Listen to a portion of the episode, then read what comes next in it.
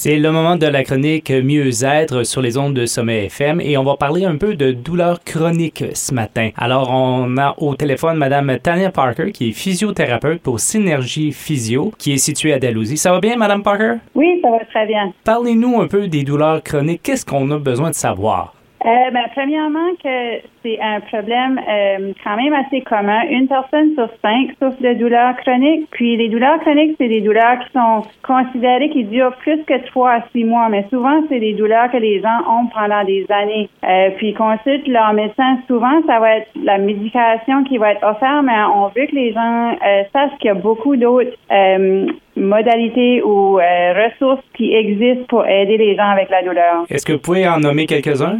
Euh, oui, mais on comprend que le, le, stress augmente la douleur. Donc, les gens qui vivent avec la douleur présentement, avec tout ce qui se passe dans le monde, probablement que leur douleur est plus importante. Donc, la gestion de stress à travers euh, les, la relaxation, les respirations, euh, aller passer du temps dans la nature, euh, connecter avec les gens qu'on aime. Fait que tout c'est des petites choses, euh, mais si on, si on les fait euh, de façon continue, ça peut vraiment nous aider à gérer notre douleur. Hmm.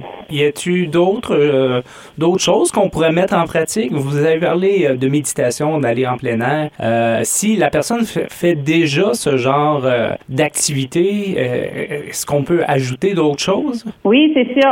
L'activité physique aussi. Fait que souvent les gens vont nous dire, mais si je, si je fais de l'activité physique, ça me fait de la, ça me cause plus de douleur. Fait que dans ces cas-là, faut les faire en petite dose. Fait que d'aller prendre une marche de plein air, si un, si un 20 ou 30 minutes, ça te cause la douleur, ben d'essayer de, commencer par 10 minutes. Puis peut-être ensuite faire 10 minutes deux fois par jour. Puis ensuite juste progresser vraiment euh, lentement comme ça. Mais de pas, souvent les gens vont dire, ben j'ai essayé de marcher puis ça m'a causé de la douleur donc j'ai arrêté. Mais c'est pas vraiment ça la solution, c'est de le faire en plus petite dose. C'est, il faut aussi écouter son corps quand on fait ce genre d'activité. Oui, absolument. Comme je disais, si la douleur est présente, un peu de douleur, c'est correct. Trop de douleur, euh, c'est pas plaisant.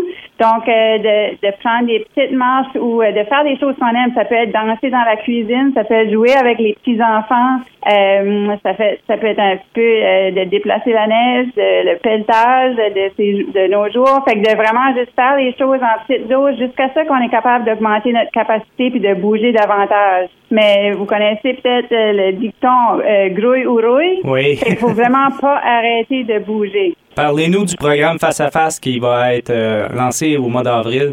Oui, donc euh, c'est avec moi-même puis Joliane Aubé qui est ergothérapeute avec le Centre Mind at Peace euh, à Bathurst. On, on va se mettre ensemble pour faire un programme de cinq semaines. Donc la dernière semaine du mois de mars, on va évaluer les gens face à face. Euh, puis les quatre semaines qui vont suivre, donc les quatre mercredis du mois d'avril, euh, on va faire un programme face à face à la salle euh, Archibald au Récréaplex.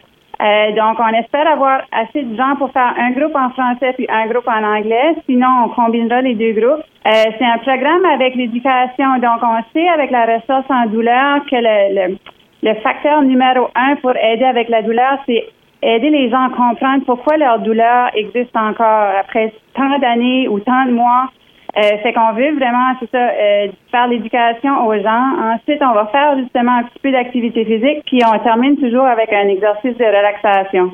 Hmm. Euh, le programme de groupe est vraiment bénéfique parce que les gens voient qu'ils sont pas tout seuls. Souvent, ces gens-là vivent les mêmes choses, euh, peut-être pas exactement, mais, mais les mêmes problèmes. Puis il y en a qui ont déjà passé à travers certaines choses. Ça fait que euh, vraiment, il y a beaucoup de bienfaits d'avoir un, un, groupe, puis de partager nos problèmes, puis aussi nos ressources. Je veux juste ajouter aussi que ce programme est couvert par les assurances privées. Donc, si les gens ont de la couverture pour la physiothérapie et l'ergothérapie, euh, on peut passer ça sur les assurances, donc ça, ça, ça, devient plus abordable. C'est ça, ça fait diminuer les coûts. Euh, puis les gens qui veulent s'inscrire, comment ils peuvent euh, s'inscrire au groupe?